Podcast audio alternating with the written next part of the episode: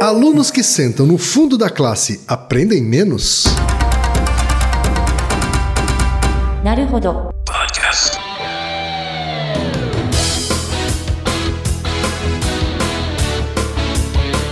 Bem-vindo ao Naruhodo, podcast para quem tem fome de aprender. Eu sou Ken Fujioka. Eu sou Altair de Souza. E hoje é dia de quê?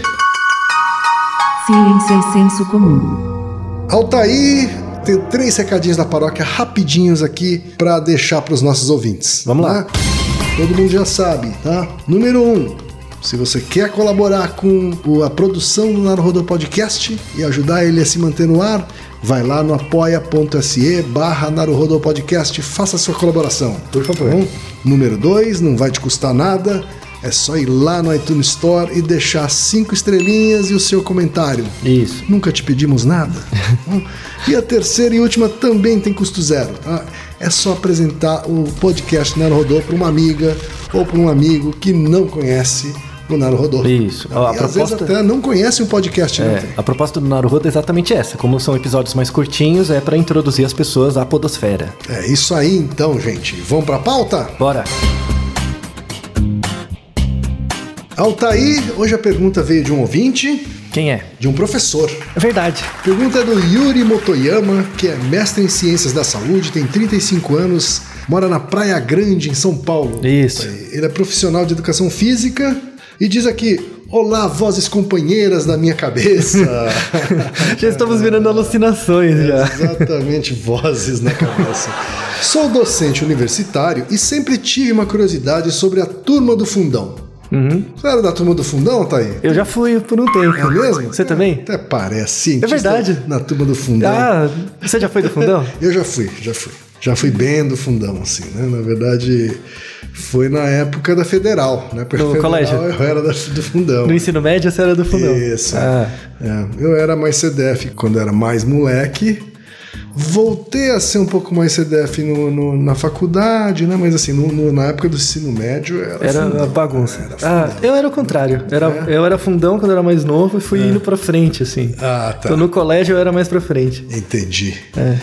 Bom, e o Yuri diz aqui: geralmente, lá no fundão tem os alunos que atingem as piores notas, ao contrário dos alunos da frente que atingem as melhores notas.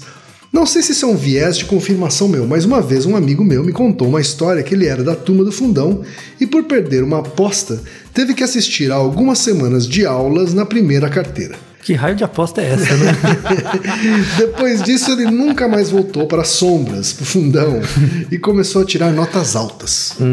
Existe algum tipo de linguagem não verbal de quem senta no fundo, como não estou interessado no que o professor tem para falar?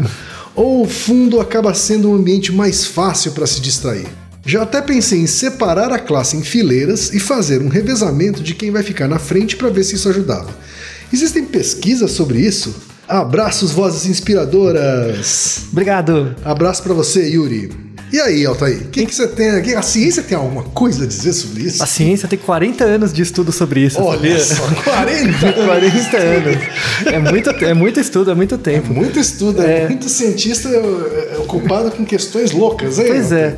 A pergunta do Yuri é muito boa, obrigado. É. Aliás, vale a pena recomendar, mencionar que o Yuri é um podcaster também. É Ele- verdade, É, é? ele tem um podcast sobre educação física que chama 4 de 15, muito interessante. Ah, 4de15.com.br Para quem quiser conhecer o podcast sobre educação física. É, ele fala de várias evidências científicas voltadas à educação física, é um podcast Uhum. muito legal. E por ser professor universitário, ele deve lidar com esse problema da posição da turma, da dinâmica da turma na prática didática dele. É verdade, então vamos, vamos divulgar aqui, né, pelos dois motivos, por ele ser professor e por ele ser podcast. Claro, é claro, claro, é sempre Então o bom. podcast do Yuri é 4de15.com.br. Isso. E indo para a pergunta dele, que é uma pergunta muito boa, Hum. todo mundo já se imaginou, já, alguns já foram do fundão, outros não, enfim, tem esse, essa coisa sobre ser do fundão ou não, os alunos valentões, tem toda essa, essa mágica Uhum. Verdade, verdade. Né, sobre isso.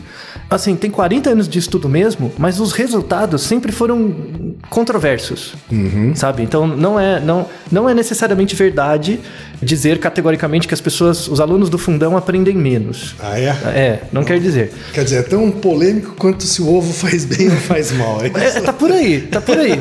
É, e aí. a- Estereotipicamente, né? Você disse que a turma do fundão é a turma dos vagal. Isso. Então, é, por viés de confirmação, parece isso, porque você acaba lembrando deles, assim, do- dos poucos que são do fundão e fazem muita bagunça, você lembra mais deles do que aqueles que não fazem nada. Sim. E talvez a indústria cultural também tenha ajudado a, a- a aumentar essa percepção. Isso, né? é, os filmes e tal. Mas isso não é de todo falso. Certo. Tá? Não é de todo falso. Por isso que os resultados são controversos. Tá. E isso vai gerar uma discussão muito interessante no meu ponto de vista. Que vamos pensar o seguinte: você acreditar o sucesso acadêmico de um aluno numa turma só pela posição dele na sala é muito pouco. Parece a sala, assim, a posição dele não tem esse poder de definir o sucesso acadêmico dele. Você está desprezando a motivação dele, do aluno, né? Não deve ser nem muito fácil de isolar essa variável, né? Excelente observação, excelente observação. Esse é um problema dos primeiros 30 anos de estudos. Era, era uma problemática de, de definir, conseguir montar um experimento em que você conseguia separar a motivação individual da posição. Né? Porque, por exemplo, quando você vê um aluno na sala e ele está sentado num certo lugar, ele escolheu aquele lugar a rigor, né? Mas será que ele escolheu porque ele fica confortável ou porque ele está motivado para a aula, ele está desmotivado? É muito difícil separar isso, né? Então, fazendo uma- um resumo dos, dos trabalhos, os trabalhos mais antigos dos anos 80, né, 1980, o primeiro, assim, mais, mais que focou es- especificamente na posição, na relação entre posição e sucesso acadêmico, é de 1980, que mostrou um efeito positivo. Então, ele mostrou que alunos que sentavam na frente tinham notas mais altas e alunos no fundo notas mais baixas e tinha um efeito linear. Então, conforme você ainda ia indo mais para trás, ia diminuindo. Tá. tá? Porém, esse primeiro artigo, 40 anos atrás, ele tinha alguns problemas e foram, feito outro, foram feitos outros. Um interessante que é dos anos 2000, que ele, ele fez o seguinte: ele fez dois desenhos experimentais. O primeiro, os alunos podiam se sentar onde eles quisessem, né, e acompanhavam ao longo, do, ao longo do semestre. Numa outra turma, o professor intencionalmente optou, escolheu os alunos. Ele falou: ó, vocês vão sentar aqui, vocês. Ele optou. Tá. Ou seja, ele viu. Vocês vão aqui pro fundo, vocês vêm mais pra frente, vocês É. ficam no meio, tá. Isso, ou seja, ele, ele, na verdade, ele viu o efeito da posição e, além disso, ele viu o efeito de você estar no lugar que você queria estar ou não, Certo. né? Isso é interessante, porque quando você olha os alunos nas posições que eles querem ficar, de fato os da frente iam melhor, né? Quando você obrigava o aluno a sentar num lugar, esse efeito some. Entendeu? O Você, efeito... tem uma questão de intenção aí. Tem uma questão do- da relação entre o, o que você... A, a- posição que você quer sentar e o seu interesse na aula, Certo. né? É, porque é, existe aí uma coisa, sei lá, vou, vou, vou tentar me colocar no lugar de um aluno. Uhum. tá? Às vezes o aluno, ele. assim, bom, vamos supor numa classe em, em que você não é obrigado a sentar todos os dias no mesmo lugar. Uhum. E as, as pessoas ah, invariavelmente sentam, né? Sim, há uma, um hábito. Elas né, criam de um você hábito. acabar sentando no mesmo lugar. Vamos supor que você não tenha essa obrigação, né? Você pode, num dia em que você quer meio que se ficar recluso, Hum, de boa. de boa, né? Você fica mais pro fundo da sala, né? Isso. Você quer interagir menos com o professor, prestar menos atenção. Uhum. Ou seja, há uma intenção já, né? Isso, há uma motivação intrínseca em relação à posição. Certo. Em relação a esse trabalho dos anos 2000, quando o aluno quer sentar na posição, no lugar que ele quer, aí tem uma relação de ordem da posição da, da- na sala. Quando é outor- outorgado o lugar a ele, ele é obrigado a ficar num certo lugar, não é que o efeito some, ele diminui bastante. Certo. Ele deixa de ser significativo, mas mesmo os alunos que são obrigados a sentar na frente, eles vão um pouquinho melhor, Certo. tá? Então, por Ele só não vai mais tão bem quanto o que vai na frente. por- porque quer estar na frente, Certo. né? Então, mas me- melhora um pouco. Uhum. E isso é interessante, porque o, o- tem um efeito de atenção, né? Porque, por exemplo, quando você senta no fundo, supõe uma sala quadrada. Uhum. Quando você senta no fundo, você tá vendo todo mundo e o professor. Sim. Quando você tá na frente, você só vê o professor, né? Então, o, o grau de distratores é bem menor, né? Para além do seu interesse de estar ali. Uhum. O que está no seu plano de visão é de, muda, né? É, bem menor e tal, né? Então, e, e você tem a possibilidade de interagir mais. Então, isso é coerente em todos os trabalhos, nesse Interagir mais com o professor. com o professor. Você está mais perto, Isso. você acaba tendo mais chance de interagir Isso. com ele. Esse é um resultado muito consistente, que mostra que os alunos que sentam no meio para frente, eles têm uma probabilidade muito maior de fazer perguntas, né? Uhum. E de fazer perguntas relevantes à aula, assim, né? Não é ficar falando lorota, Uhum. né? Você acha que o professor ele olha mais nos olhos dos alunos que estão sentando na frente também e, acaba Hum. suscitando essa sensação de maior conexão e mais interatividade? Isso é interessante. Isso, isso vale pro Yuri também e vale para mim porque eu dou muita aula. Normalmente os alunos, os professores não olham nos olhos dos alunos. Porque. Porque sim, assim, é, é basicamente você está falando com o grupo, Sim. né? Isso é um fenômeno de grupo que é bem interessante. É, é para quem dá aula há muito tempo, é, é legal. Quando você dá aula para uma turma por um semestre, enfim, a turma ganha uma identidade. Então é como se você não conversasse com os alunos, é como se você conversasse com uma pessoa só, que é o grupo. Né? Como acontece, por exemplo, com atores num palco. Isso, é, é, é. Você, Você não conversar está com o olhando público. para nenhum, ninguém da plateia especificamente, Isso. mas você precisa dar a sensação, é para quem está na plateia, de que você está olhando no olho dele. Exato. Então, a empatia, a empatia assim com, com aquele que ouve, né? A empatia não nasce na sua atenção formal a cada indivíduo, mas sim se, se existe sentido entre o que é ouvido e o que é dito. Então, isso vale para o teatro, isso vale para a aula. Que quando você dá aula, a pessoa, em geral, supondo que ela tem um nível mínimo de motivação, né? Se tiver motivação zero, não rola. Claro. Se tiver um mínimo, quando faz sentido aquilo que está sendo dito, em relação ao que a expectativa que ela tem, desenrola essa empatia, né? Mas falando um pouco mais ainda da questão da posição, o, o, o artigo mais completo, assim, que quase resolve o problema, é um artigo que saiu esse ano, em abril, em 2017. Um artigo muito bom. Inclusive, a gente vai deixar no- na descrição, porque é um artigo muito completo, vale para o Yuri também. É desse ano, certo? Desse ano, é, tem poucos meses. Eles fizeram um- uma, uma revisão teórica muito boa e também fizeram uns experimentos legais. Foi o primeiro trabalho que efetivamente separou o efeito individual da motivação do aluno com o efeito da posição. Certo. Né? E aí ele mostra né, o, um- grande resultado, assim, é, que é o engagement, né, o interesse do aluno. Ele mostra que, efetivamente, os alunos que sentam no fundo né, têm notas mais baixas, né? porém isso tem uma interação com o engajamento do aluno. É, imagine o seguinte: eu estou observando um aluno que senta no fundo, mas eu não sei o grau de engajamento dele na aula. Tá? Eu posso chutar que a nota dele vai ser 23% menor que a média Tá. dos alunos. Média. Que é a média dos alunos. Certo. Só que eu não, eu não tenho nenhuma informação sobre o nível de engajamento. Se eu souber, então eu estou vendo um aluno no fundo, eu sei o nível de engajamento dele, e, e eu sei que o nível de engajamento dele é alto, ah, ele vai ser apenas 2% menor que a média. Tá. A gente chama efeito de interação, então é o efeito das duas coisas. É a interação entre a posição e o seu engajamento. Certo. Né? São, são duas variáveis, então, Isso. aí afetando. Que trabalham ao mesmo tempo. Tá. A gente sabe a diferença dele em relação a quem senta na frente? Então, o- na frente o efeito é mais constante, o efeito do engajamento é menor. Tá. Isso que é interessante, porque é, é- é como se fosse um gráfico com uma relação inversa. Então, quanto mais para trás você vai na turma, maior tem que ser o engajamento do aluno para ele, para a nota ser igual à média da classe. Quanto mais para frente, mais fácil. Ou seja, faz sentido. Quer dizer, quanto maior a chance de distração, ou seja, mais atrás, Uhum. né, maior tem que ser o engajamento para que ele tenha um aproveitamento bom. Isso, isso. Quer É, dizer, se você é um cara que já é, já tem dificuldade de concentração, sentar atrás é uma porcaria. não, não, é, Porque fica- você não vai ter o Exato. nível de engajamento necessário para suplantar a, a, a desvantagem de sentar atrás. Exato. Então, inclusive esse artigo ele, ele coloca uma teoria da psicologia social que chama teoria do flow, né, do fluxo. O nome é ruim, tá? A tradução do, do- de flow como fluxo em português é, é meio ruim, tá? Mas a ideia, a ideia dessa teoria de fluxo, assim, é, ela fala que quando existe uma interação entre o, o que está sendo dito e a, e a expectativa do sujeito, é como se a sua atenção fosse transportada para aquilo. Certo. Entendeu? Então você está ouvindo ou fazendo uma atividade que faz. Assim, você vê que está rendendo, essa sensação de estar rendendo. Então, eu estou fazendo algo que eu sinto que está tendo uma resposta do ambiente, está ficando cada vez melhor.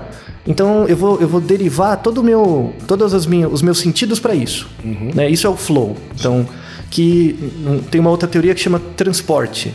Então, a teoria do transporte. Você está sendo transportado para o conteúdo que você está em contato. Né? Então, por exemplo, em aulas de exatas, por exemplo, acontece muito. Não sei se você já teve isso. Você está assistindo uma aula de cálculo muito boa. Assim, não é porque o professor. É, é porque o tema é interessante e você está motivado ali. Aulas de cálculo, em geral, elas são muito encadeadinhas, né? Os conteúdos são todos encadeados. Então você vai seguindo uma coisa que pega na outra, que pega na outra. Quando você vê, você nem tem um corpo mais. Você está seguindo aquele fluxo da aula, né? E quando chega no final da aula, e isso que é o, é o sinal de uma boa aula. Quando o, o professor consegue te colocar numa situação, ele identifica uma situação basal sua. Ele vai falando coisas. Você vai conectando essas coisas e, a rigor, você nem vê o tempo passar e você vê no final que teve um fechamento, né? Qual que é a sensação quando você tem, de fato, uma boa aula? Não é aquela sensação de final, nossa, entendi. Não. A sensação de fin- do final de uma boa aula é você ficar desesperado. Por quê? Eu preciso estudar. Porque eu vou esquecer. Entendeu? É essa a sensação. Então, é- é, aí a gente entra numa, numa, numa questão importante que é a questão da aula em si. Né? Porque tem outros trabalhos que eu peguei associados com eles, com esse, que não tem a ver necessariamente com a posição, que é, tem a ver um pouco com o cast da, de inteligência, né? que é a diferença entre entender e aprender. né? Eu quero estressar um pouco mais essa diferença. Quando você, por exemplo, ouve uma palestra, tá? As palestras em geral são feitas para que você tenha um entendimento mínimo, geral de alguma coisa e leve uma mensagem para casa. Né? Mesmo palestras científicas. Quando você vai no congresso, tem uma palestra médica, enfim, científica, o objetivo dessa palestra é apresentar um problema, apresentar os resultados e deixar você com uma mensagem que é o que vai gerar um meme, né? Ah, assisti uma palestra no congresso sobre isso e tal. Depois você vai ler o artigo. Aula, né? Principalmente aula de colégio, não aula universitária, aula de colégio, é diferente o propósito. O objetivo não é ser divertido, sabe? Aprender não é divertido, entendeu? Ah, não, o professor tem que se reinventar para, para fazer o aluno ter interesse. Isso é uma asneira, sabe? Isso é uma bobagem. Aprender é chato, ele tira você de uma posição, assim, estável, né? Que é o não saber. Passiva, né? É, o, o não saber é uma posição estável. E ele coloca você numa posição desagregada, que é tipo, não sei se estou sabendo. E aí depois, caso você estude, isso não depende da aula, caso você estude, você volta de novo a esse estado de agora eu sei um pouquinho mais e volta ao não saber em relação ao próximo assunto. Vygotsky estudava muito isso. Né? No- 100 anos atrás, quem tiver interesse, Formação Social da Mente, é um um livro muito bom do, do Vygotsky. Vygotsky colocava uma coisa sensacional, e, e eu não sei, a gente não entendeu isso até hoje, que é aula expositiva, ela não gera aprendizagem. Assim, por definição, uma aula expositiva, não estou dizendo que as aulas expositivas não são importantes, elas são muito. Só que as pessoas colocam muito mais na aula do que ela consegue oferecer. Então, a aula expositiva é importante para o entendimento de um conceito. Sim. Só que para aprendizagem você vai ter que estudar, Claro. né? Eu acho que isso vale, inclusive, pro Naruhodo, né? Exatamente. É importante as pessoas entenderem que quando elas ouvem um episódio nosso, elas entendem um pouco mais sobre o assunto. Isso. Mas elas não aprendem. Não, nada. Ela só nada. vai aprender se ela for atrás. Exato. né? Se ela for ler mais sobre aquele assunto. né? Isso. Muitos dos nossos ouvintes, inclusive, eh, mandam e-mails pra gente perguntando Referências. referências, os artigos originais, Isso. para ir atrás dos assuntos. Aí sim você tem a chance de aprender. É, essa é uma excelente observação, porque as pessoas caem nesse engodo. É uma ilusão que quando você ouve uma palestra ou, ou ouve alguém que fala algo que faz muito sentido para você, você aprendeu. Isso, isso é mentiroso. Você assi- ficar um dia inteiro assistindo palestras do TED que você vai aprender um monte de Não coisa. vai aprender nada. Você vai, aprender, você vai perder. Assim, óbvio. você vai entender algumas coisas. Sim. Se você vai chegar um ponto que vai saturar, então você nem vai ter mais atenção. Aí o resto tudo você vai perder tempo, basicamente. Então, uma boa mensagem é essa. Você tem que ter a sensação no final de que a aula tirou você do ponto A pro ponto B, só que ela não te colocou no ponto B, ela te colocou num trampolim. Sim. Então pode ser que você caia de volta. Então você tem que sair desesperado para estudar, sabe? E aí entra também a ideia, o papel do professor, né? Então saiu um- também um artigo, isso tem um mês, esse artigo, sensacional. Assim, é- é- sabe aqueles artigos que você lê, que você lê e fala, mano, esse artigo deu um insight muito interessante. Quem? Você lembra de alguns dos seus professores na escola, no colégio, enfim, né? Por exemplo, eu peço para você, lembra de um professor, Tá? tá? Não precisa citar nomes e tal. Você lembra, veio algum na sua cabeça. Sim. É, era um professor de que disciplina? Você lembra? Eram dois aqui. Um é, um é de programação. É de programação. E por que, que você lembra dele? Por que, que ele é engraçado? Ou porque você tem alguma. Eu lembro dele por vários motivos. Ou porque era muito Primeiro porque carrasco? ele era cego. Ah, ele era cego. É. Ah, e era um professor de programação era cego. programa de professor de programação Ah. cego. Então, assim, era uma coisa impressionante. Né? Ah. Porque ele É, conseguia obviamente. simular um, um processamento, né? Uhum. um processamento de computador, né? É, baseado só na memória. Uhum. Só na cabeça dele. né? Só na cabeça dele, porque ele não tinha recurso visual para olhar um código, Uhum. né? por exemplo. E outro professor que me veio à cabeça é um de psicologia. Hum. E, e por quê? Por que que veio essa... Porque hum, acho que ele tinha, talvez um pouco enviesado pelo que a gente estava falando antes, mas é porque ele, ele é um cara que instigava a gente a estudar. assim. Hum. Trazia o assunto e deixava claro, olha, pra... agora você está preparado, ou talvez você esteja mais preparado para ler sobre isso. Uhum. Isso. Então leia isso, leia isso, leia isso. É, então, faça essa reflexão também, quem estiver ouvindo a gente. É, pense em professores que você teve. Geralmente você vai lembrar desse professor ou por alguma coisa que ele fez ou que ele tem, porque você- ele era muito bonzinho ou porque ele era muito mal ou alguma coisa assim. Você não vai lembrar tecnicamente do conteúdo que foi ensinado, tá? Esse artigo que foi que saiu agora um mês atrás fala o seguinte, que o aprendizado formal, real, ele independe do quão você gosta do professor. Ele independe do, quão, do quanto você lembra do professor.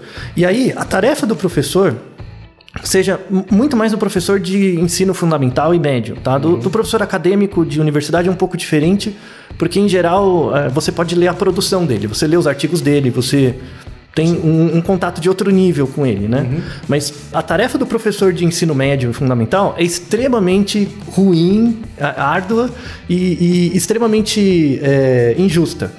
Per- Injusta pela própria condição do aprendizado humano, assim, por quê? É, tem um, um mecanismo é, cognitivo que chama amnésia da fonte. Tá? A amnésia da fonte funciona assim. Então imagina que o Ken chegou pra mim, ah, eu quero ir no cinema, me sugere um filme. Aí eu sugeri um filme pro Ken e foi um filme que ele gostou muito. Assim, fez muito sentido pra ele, ele repensou coisas da vida dele com base no filme. Ele gostou tanto do filme que o filme começa a fazer parte dele. Né? Então ele começa a falar com outras pessoas sobre o filme. Só que agora ele usa essa informação como sendo dele mesmo. Porque é, né? Claro. É, é a experiência dele do filme. Só que ele vai ter a amnésia da fonte, ele vai esquecer que fui eu que disse. Entendeu? Então, então, às vezes, já aconteceu, não é que seu amigo tá sendo cuzão com você, tá? Não é nada disso. Tomar crédito. É isso, não, não, não é, não é. Às vezes a, a própria pessoa te, te fala, nossa, você assistiu tal filme? Sendo que você sugeriu pra ela. Sim. Tá? Foi porque o filme foi muito significativo, Certo. entendeu? Então, a gente faz isso o tempo inteiro. Então, E o conteúdo foi mais importante do que o, o do que a fonte. da mensagem da Isso, primeira vez. Isso, porque, porque quando, quando uma mensagem é muito importante, tão importante que ela reconstitui o seu ego em certa medida, acreditar isso a outra pessoa é meio que ruim, né? Então parece que você não sente você mesmo, né? Então é, é normal ter essa amnésia da fonte. Todos os seus bons professores, em geral, você esqueceu. Você tem a amnésia da fonte deles. Então, às vezes, você tem, sei lá, 11 anos. Você aprende um barato na escola que aos 14 você vai usar e você acha, nossa, que legal isso que eu aprendi. E você não tem a fonte. Entendeu? Então, você nunca vai lembrar de todos. Assim, provavelmente os professores que mais te ensinaram efetivamente coisas são aqueles que você não lembra. Tá? E não vai lembrar. E não é para você se sentir culpado por isso. Tá? É, é- é- na verdade, é para você pensar duas coisas. Primeiro, que se você é um, um professor que tem como motivação ter o reconhecimento dos alunos, esquece e muda de área. Uhum, que sim, não faz nenhum é- sentido. É, é a, é a garantia de fracasso. Exato, é. É, é melhor se virar. Garantia da frustração. Isso, é melhor você abrir um stand-up e ficar contando piada do que não vai rolar, tá? Primeira coisa, você tem que ser E uma. ainda assim, muita gente lembra da piada, mas não lembra de quem contou. Exato, você repete a piada e não, lem- não repete a fonte, né? E outra coisa é que a tarefa de ensinar, ela vale em qualquer situação, assim, eu acho que nos dois ou três episódios a gente fala, né, que as pessoas têm que estudar mais. Só que as pessoas têm uma noção de estudar de um jeito muito escolar. Sim. Então, quando você se imagina estudando, você imagina sentado num lugar, lendo, ou sei lá, assistindo uma aula, sei lá. Ou decorando. Ou decorando. É, isso não é estudar. Isso é estudar quando você está no colégio. Né? No- no- na fase mais adulta, assim, quando você tem uma atividade profissional, enfim, você continua estudando. Mas estudar não é isso. Não é ficar sentado fazendo um curso necessariamente. Estudar é uma forma de viver mesmo. Então, estudar é, é, por exemplo, você se perguntar por que, que as coisas acontecem. E aí buscar fontes para isso. Normalmente conversar com as pessoas. Por exemplo, você pode estudar no boteco. Você, vai, você vai no boteco, sério que você vai no boteco encher a cara pra ficar falando de política, de, de, de bobagem? Por que você não fala de estudo? Por que você não fala de alguma coisa? Nossa, eu li um trabalho que fala. Eu, quando eu saio com meus amigos acadêmicos, nossa, saiu um artigo interessante ontem que falava disso. E a gente fica discutindo teoria, né? Ou, ou, enfim, ou, ou as partes boas, ruins do artigo. É, você pode discutir coisas do seu trabalho, por exemplo. É, isso é estudar, né? É, é, estudar não tem lugar. Não, não tem, tem lugar na escola, mas depois não tem um lugar. É para você levar esse modelo para a sua vida, para qualquer coisa. Ou ficar pensando, por exemplo, por que, que tal coisa acontece? Tecer hipóteses, investigar por que, que isso acontece, é, depois E retornar. atrás de quem já investigou aquela mesma, aquele Isso. mesmo objeto. Isso. E, e mais importante. comparar os aprendizados. os resultados. E mais importante do que isso, você ter um- uma rede de contatos para tirar dúvida das coisas. Então, óbvio que nenhum cientista sabe tudo, mas é, no passado, coisa antes da computação, 50, 60 anos atrás, os professores, aí, aí a gente está falando de professor universitário, os professores universitários mais eminentes eram aqueles que lembravam coisas. Então, eles, eles lembravam tal pessoa escreveu isso em tal ano, em tal lugar, né? Era aquela coisa mnemônica, sabe? Hoje em dia, a visão do, do cientista não é nada disso. A visão do cientista é aquele que se relaciona bem. Entendeu? Então, eu sei o que eu sei, né? Isso é muito importante. Eu tenho, eu tenho um conhecimento, um core de conhecimento básico da minha área muito sólido. E caso eu tenha dúvidas, eu sei para quem perguntar. Certo. Entendeu? Então, a, a ciência hoje ela é muito mais relacional. Hoje é- assim. então você hoje é você e sua rede. Isso, basicamente isso. O seu, seu conhecimento e a sua rede de conhecimento. É, tão importante quanto o que você sabe é você saber quem sabe o que você precisa saber. Isso tem que ser passado, por exemplo, na, na escola eu, eu discordo, por exemplo, de algumas áreas que dizem, ah, você tem que deixar de ensinar conteúdo para criança e ensinar ela a aprender. Isso é, é verdade. Assim, é, você tem que ensinar os padrões de aprendizado para criança, mas você tem que dar conteúdo. Sim. Sabe? Você tem que dar elementos com que ela precisa trabalhar, entendeu? Você tem que mostrar, tipo, partes da planta, você tem que mostrar pinturas, tem que mostrar coisas. E aí sim, hoje talvez seja um, um- um- haja um jeito de você tirar proveito né, de uma coisa que é aparentemente inútil, né, que são as redes sociais. Né? Pois é. É, hoje, por exemplo, eu estava estudando um assunto e descobri uma entidade, uma empresa que já tinha feito um estudo similar. E graças às redes sociais, né, em questão de minutos, eu estava conversando com alguém dessa empresa. Isso, exatamente. né? É, Ou seja, e- é, ou seja, ela tem um conhecimento que eu estou precisando, né? E, e em minutos eu consegui acessar essa pessoa. É, esse, esse é o objetivo último da educação. O objetivo último da educação, por exemplo, se eu preciso de um. Eu, eu preciso de um conhecimento médico, eu não preciso de um atendimento, eu preciso saber um conhecimento médico, né? Ou específico. E eu encontro um bom médico, eu tenho que saber perguntar para ele isso. Para eu saber perguntar e fazer uma pergunta e conseguir absorver a resposta que ele tem que me dar, eu tenho que ter um conhecimento básico importante do campo. Entendeu? Isso vale para psicologia. Eu, eu tenho um conhecimento sólido de uma base da psicologia. E isso me permite con- conversar com psicólogos de outras áreas que trabalham com aspectos mais particulares. Certo. E para todas as áreas tem que ser assim. Você tem que ser um bom engenheiro, por exemplo, que consegue conversar com engenheiros que trabalham em áreas muito específicas e rolar uma conversa. Você tem que ser um publicitário com uma formação sólida básica que consiga conversar com publicitários que trabalham com temas específicos. É, esse é o objetivo final da educação. É te dar uma base para que você consiga dialogar e criar redes, né? Independente do lugar da sala onde você senta. Exatamente. Exato. Quer dizer, a gente começou falando sobre posição da sala, né? E a gente viu que sim, há diferença entre de nível de ap- apreensão de conhecimento, Uhum. Compreensão, né? De compreensão, dependendo do lugar que você está físico, né? Mas o que vai fazer diferença, de fato, na vida, né? É essa abertura que você tem, é o conhecimento core, sólido, não, o conhecimento central sólido Uhum. e essa abertura e essas conexões que você cria para ir atrás de outros conhecimentos. Isso. Lembrando que tem uma interação entre essas coisas. Então, Uhum. se você for motivado, sente um pouquinho mais para frente. Tá certo. E olha, e o Altair aqui, ele mencionou o episódio sobre inteligência, né? O episódio 90. Para quem não ouviu, Isso. volta pro episódio 90, o que é inteligência. Altair, só para fechar, tem alguma, algum resultado também que diz respeito a, ao lado da classe que ele tá sentado? Você tá mais perto Ah, da parede? excelente pergunta. tá, ou é só frente e atrás? Não, excelente pergunta. Excelente pergunta. É a última parte dos estudos, que falam sobre a forma da sala. Tá. Né? Aí é uma, é uma área que, que a gente chama de ergonomia cognitiva. Certo. Tá? É, ergo- Ergonomia cognitiva. Ergonomia nome cognitiva. pra isso também. Pois é. Tá. Ergonomia cognitiva é tipo, por que, que as mesas têm um um tamanho específico, né? Uhum. Co- Como você constrói as coisas em relação ao corpo, né? Pra, pra- os objetos são ergonômicos, assim como as, Uhum. as pessoas, né? E tem gente que estuda salas. Então, por exemplo, o que, que você acha melhor, Ken? Você ter aula numa sala quadrada ou retangular? Tu já pensou nisso? Nunca tinha pensado nisso. Então, isso é um aspecto da ergonomia cognitiva. Ou, por exemplo, você ter aula com alunos em fileiras, né, como se fosse um bloquinho, Certo. ou em sentados em círculo. Você acha que faz diferença? Deve fazer. E qual que é melhor, assim? É que hoje eu gosto muito das aulas em círculo, assim. Hum, como discussão. É. Deve ter um Ele viés tem mais, ele tem mais cara de conversação, né? Isso. Então, em turmas pequenas, as aulas em semicírculo ou em círculo são melhores, né? Mas isso tem uma interação com o tamanho da sala. Então, se você vai dar uma aula num semicírculo, né? Supondo umas 20 pessoas, assim... No é, máximo? No máximo, é. Não pode ser muito mais. O, a sala tem que ser retangular, Sim. sendo que a lousa, né? Tem que estar no, no lado maior. Tá. Entendeu? Então, lado mais largo. no lado mais largo. é, né? tem que ser um retângulo. Salas quadradas são melhores para aulas em bloco, né? em alunos em, em sala. Salas retangulares são ruins para esses alunos em bloco porque o fundão fica muito no fundão. Sim. Né? Sim. E tem uma questão do pé da sala. Lembra aquelas salas antigas, assim, que parecem uma rampa? Que as cadeiras vão se agrupando Sim, numa rampa? sim. Esse é o, o melhor tipo de sala para uma aula expositiva. Segundo uh, princípios da ergonomia Que é cognitiva. o- a disposição mais comum, por exemplo, em universidades americanas. Isso, anfiteatro, esse esquema de anfiteatro, quando você vai dar aula, sei lá, para 150 pessoas. Uhum. Aí o melhor é dispor elas nisso, porque aí o fundão não fica tão fundão.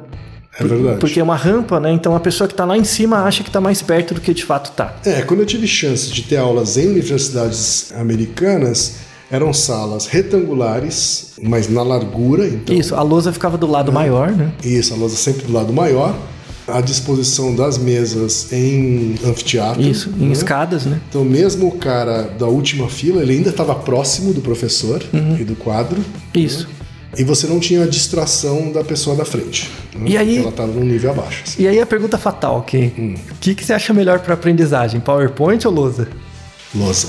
Os, PowerPoint, os, os a- Lousa, publicitários adoram PowerPoint, né? Inclusive, você, os PowerPoints Porque a bonitos gente ganham não quer pontos. ensinar nada, né? Só Exato. quer fazer a pessoa entender. Yes, exato. Você só quer fazer as pessoas entenderem, você não quer ensinar Exatamente. nada para elas. Isso. Então, a, a arte do engodo está num PowerPoint. Olha, já tá chamando de engodo. Não, não. A gente só quer que as pessoas. Que, que a nossa mensagem seja compreendida. Isso, entendido. Só quer repassar os memes. Então, se quiser falar em memes, fale em PowerPoint. Se quiser aprender de verdade, vamos pegar uma lousa e gastar gastar uma baba. Naruhodo, ilustríssimo ouvinte! Você sabia que pode ajudar a manter o Naruhodo no ar? Ao contribuir, você pode ter acesso ao grupo fechado no Facebook e receber conteúdos exclusivos. Acesse apoia.se barra Podcast. E você já sabe, aqui no Naruhodô, quem faz a pauta é você. Você tem alguma pergunta pra gente ou quer comentar algum episódio? Escreva pra nós. Podcast arroba naruhodô.com.br Repetindo, Podcast arroba naruhodô.com.br e lembre-se, mande nome completo, idade, profissão e a cidade de onde você está falando. É isso aí. なるほど。 Podcast é, é apresentado por b9.com.br.